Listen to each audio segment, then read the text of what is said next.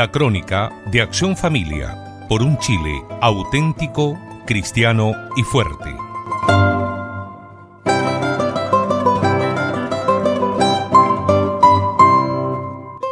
Estimado radio oyente, como recordará nuestro programa de la semana pasada, lo dedicamos a celebrar el centenario de las apariciones de la Santísima Virgen en Fátima. En él contábamos que la Santísima Virgen en la aparición del mes de julio de 1917 les anunció a los videntes que si el mundo no se convertía, si no hacía penitencia y si el Papa no consagraba a Rusia a su Inmaculado Corazón, Rusia esparciría sus errores por el mundo entero, provocando guerras y calamidades. Precisamente cuatro meses después de esta profecía ocurría la revolución bolchevique y la asunción del comunismo a esa infeliz nación. A partir de ahí, y tal como lo anunció la Madre de Dios, Rusia esparció sus errores por el mundo entero. A propósito del centenario de la Revolución bolchevique, se han publicado cantidad de libros, se han realizado exposiciones, conferencias y artículos en todos los países. El periodista Carlos Montaner cubano exiliado que vive en Miami, por culpa de la misma ideología marxista que domina a la isla caribeña, escribió un lúcido artículo que transcribimos a nuestros amigos. Se titula La revolución bolchevique, un siglo de fracasos. Y prosigue. Hace cien años triunfó la revolución bolchevique en Rusia. Para quien quiera entender qué sucedió y cómo, todo lo que debe hacer es leer Lenin y el totalitarismo, un breve ensayo histórico lleno de información y juicio crítico lúcido, publicado por el profesor chileno Mauricio Rojas, ex militante marxista, quien descubriera en Suecia el error intelectual en el que había incurrido. La Revolución rusa fue uno de los momentos estelares del siglo XX muchos intelectuales y grandes masas de trabajadores se llenaron de ilusiones. Se hizo invocando las ideas de Karl Marx, en lo que parecía ser la primera vez en la historia en que la racionalidad y la ciencia orientarían las labores del gobierno.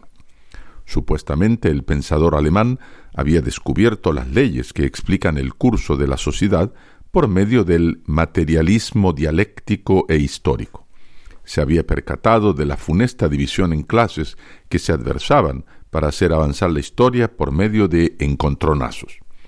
Denunció indignado la forma de explotación empleada por los dueños de los medios de producción a los proletarios, a quienes les extraían cruelmente la plusvalía.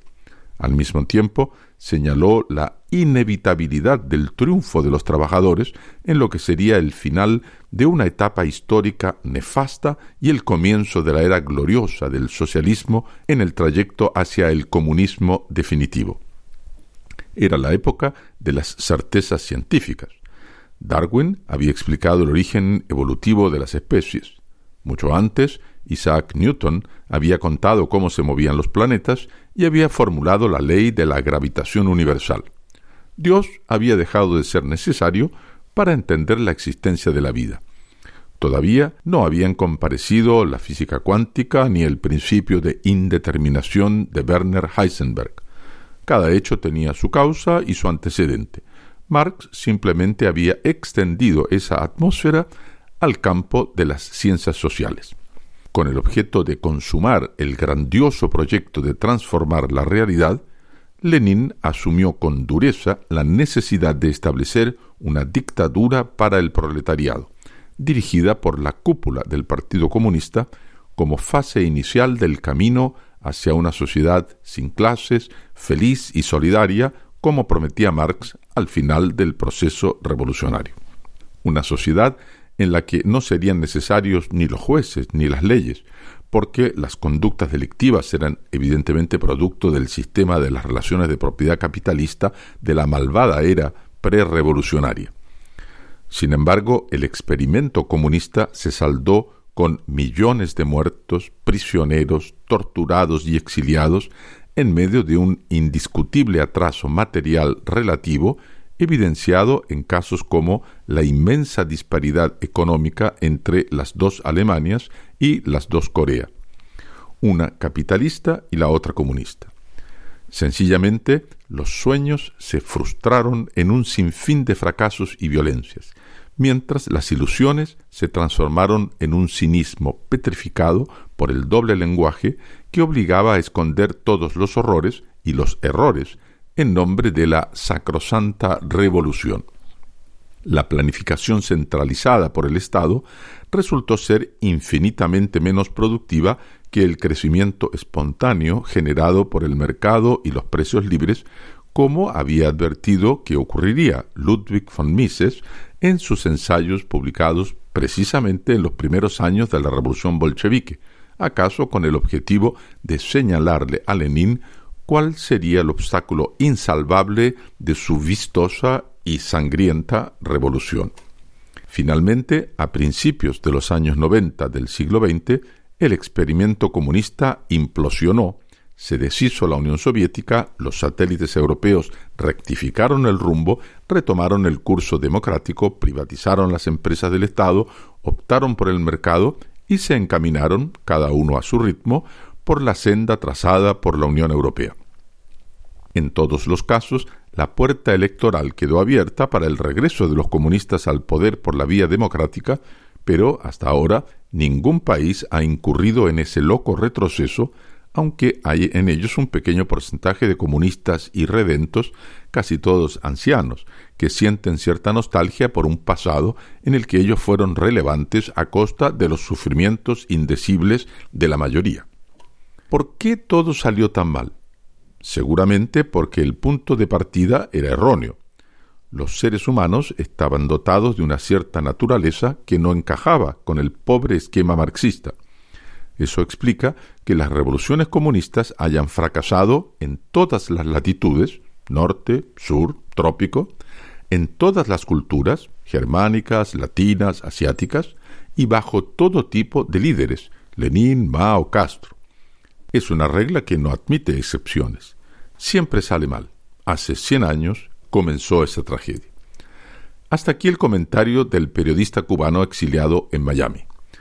Sin embargo, comentamos nosotros, a pesar de que ha quedado patente para todo el mundo el estruendoso fracaso del comunismo, hay quienes aún se empeñan en querer mostrar que sus autores tuvieron una nobleza de intenciones, pero que lamentablemente les salió mal es lo que critica el columnista inglés Joseph Pearce a propósito de una muestra histórica de la revolución bolchevique presentada recientemente en la ciudad de Londres y cuyo comentario fue publicado por Religión en Libertad. En su crítica, el británico escribe Es alarmante que esas lecciones del fracaso comunista no hayan sido aprendidas. Tomemos, por ejemplo, una reciente exposición en la British Library de Londres, la Revolución Rusa, Esperanza, Tragedia y Mitos. Según el escritor británico Turley, quien visitó la exposición, había un constante aroma a nostalgia, incluso el sentimiento de algo esencialmente noble sobre lo que sucedió hace un siglo. A Turley le consternó que los mitos marxistas se difundan de nuevo y la tragedia real siga ignorándose.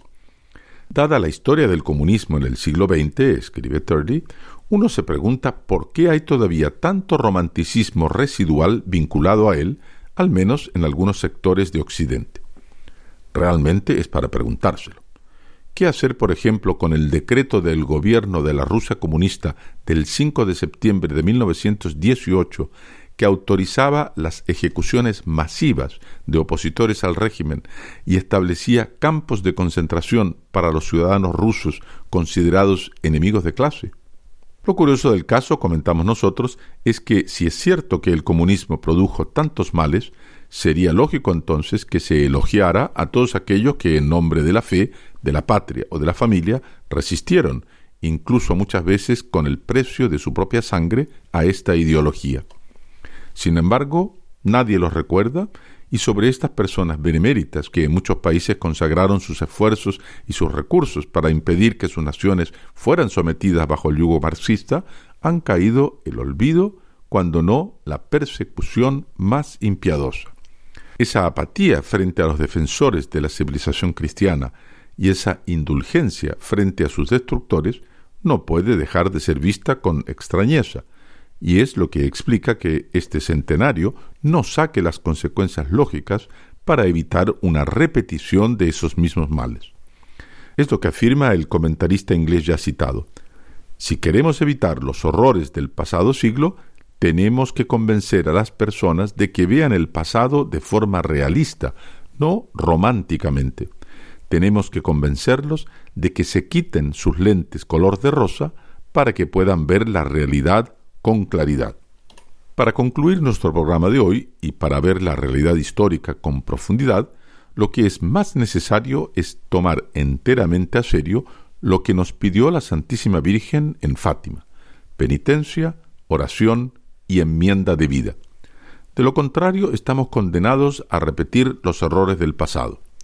Es la lección que como padres de familia debemos transmitir a nuestros hijos. Muchas gracias por su audición y recuerde que nos puede seguir en www.accionfamilia.org o en esta misma su emisora. Esto fue la crónica de Acción Familia por un Chile auténtico, cristiano y fuerte.